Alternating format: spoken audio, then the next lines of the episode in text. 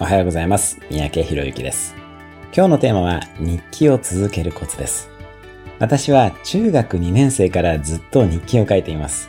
こう言うと驚かれることも多いんですが、実は毎日書いているわけではありません。基本は悩んだ時など自分の感情と向き合いたい時だけに書くようにしています。なので、半年間全く書かないことすらあります。日記というと、三日坊主の代表格のようなイメージがありますが、続けるコツは実は毎日書かないことです。自分と向き合いたい、そういう局面で書くようにしてください。また、時には日記だけを持ってカフェにこもって未来のことを考えたり、日記を持って一人旅に出ることなどもおすすめです。